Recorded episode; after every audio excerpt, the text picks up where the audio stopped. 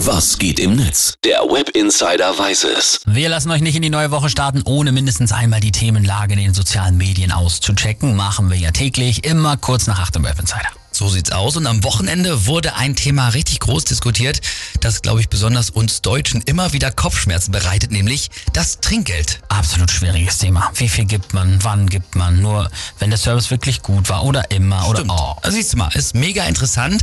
Und ich meine, können wir uns ja alle mal fragen, wie handhaben wir das? Wann gibt man Trinkgeld und wann wie viel? Ich find's richtig schwierig, gerade jetzt, wo man immer alles mit Karte bezahlt, weil Absolut, dann ja. gibt es welche, da wird es Katastrophe. nicht verrechnet, dann kriegen die davon nichts. Da musst du immer erst fragen, wie machen die das? Hast du dann aber noch so Blinzelgeld dabei, weil gibt's ja auch nicht immer gleich mal 5-Euro-Scheine als Rief. Ja.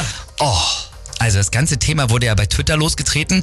Da gab es nämlich den Tweet der Userin Ananastisch, die hat geschrieben, wenn der Kellner sagt, das kostet 29,13, was gebt ihr dann? Boah. Und dann ging es da unter dem Posting los, ding, ding, ding. Hier habe ich mal ein paar Postings rausgesucht. Spec Q hat dazu geschrieben, Personen, die bei diesem Dreispiel 30 Euro geben, sind mir suspekt und die mag ich auch nicht in meinem Freundeskreis haben. Okay. Folge Horst twittert aber dazu, ähm, ich gebe auch immer in der Gastronomie Trinkgeld. Ich frage mich dann aber manchmal, warum bekommt der Schuhverkäufer zum Beispiel nach 30 Minuten Beratung und eventuell mehrerem Hin- und Herrennen für mich nichts? Oder wie viel bekommt zum Beispiel ein Florist oder eine Floristin, wenn der Strauß besonders toll ist? Oh, gute Frage. Jetzt zur Urlaubszeit auch wichtig, wie viel Geld gibt man im Urlaubsland? Ne? Gibt ja auch Länder, in denen das Trinkgeld geben zum Beispiel total verpönt. Ja, da muss man sich äh, auf jeden Fall informieren.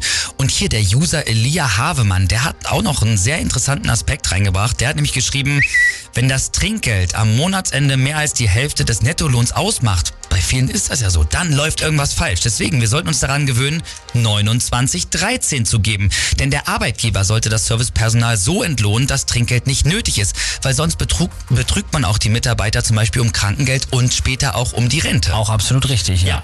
Und Delacroix schreibt noch, manche sind auf das Trinkgeld angewiesen, manche leben aber so schlicht, dass sie auch keins geben können. Wenn jetzt aber beide Gruppen sich das ständig vorwerfen, dann lassen sie sich gegeneinander ausspielen. Tut das nicht. Ihr habt dieselben Ziele und auch dieselben Gegner.